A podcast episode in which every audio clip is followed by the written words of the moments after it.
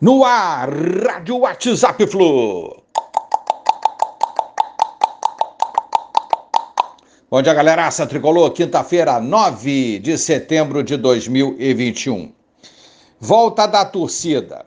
De um lado, o Flamengo. Do outro lado, todos os outros clubes da Série A e mais a CBF. Mais uma confusão aí rolando direitos iguais para todos, isonomia entre as equipes, com liberação em todas as cidades, com volta igual para todo mundo, sem liminares e sem vantagens para ninguém. Esse é o panorama ideal. De um lado, todos, do outro, o Flamengo. Cheguemos às conclusões e tal. Acho precoce esse retorno. Se esperamos até agora, eu acho, minha opinião, acredito que é, tem opiniões contrárias, o pessoal está com ansiedade da volta dos jogos para poder retornar ao Maracanã, eu também já estou, mas se, a minha opinião, se esperamos até agora, por que não esperar até o Campeonato Brasileiro do ano que vem, todo mundo é, recomeçando juntos e com a galera é, toda vacinada, enfim, é uma opinião minha. Vamos em frente. Nenê especulado no Vasco de novo. O Vasco, no desespero, busca reforço e Nenê seria uma dessas pretensões do Vasco. Nenê tem contrato com o Fluminense até o fim dessa temporada. Vamos ver o que, é que vai rolar nessa parada aí também. Fluminense deverá ter o retorno de Arias e de Fred. Gabriel e Egídio são dúvidas porque ainda se recuperam de contusões ou estão em fase de transição. São Paulo, nosso adversário. Nosso adversário de domingo às 20h30 no Maraca, pelo início do retorno, vigésima rodada do brasileiro desse ano. Está com 22 pontos, a 4 do primeiro no Z4.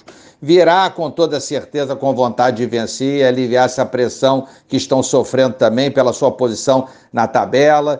E poderá ter alguns retornos, Rigoni, Arboleda e Wellington, que estão em fase de transição e talvez tenha, precisam ser regularizados dois reforços, o Caleri e o Gabriel, reforços estrangeiros, né, que aguardam essa regularização que falei, que deve rolar até sexta-feira. Se não rolar até amanhã, não irão para o jogo contra o Fluminense.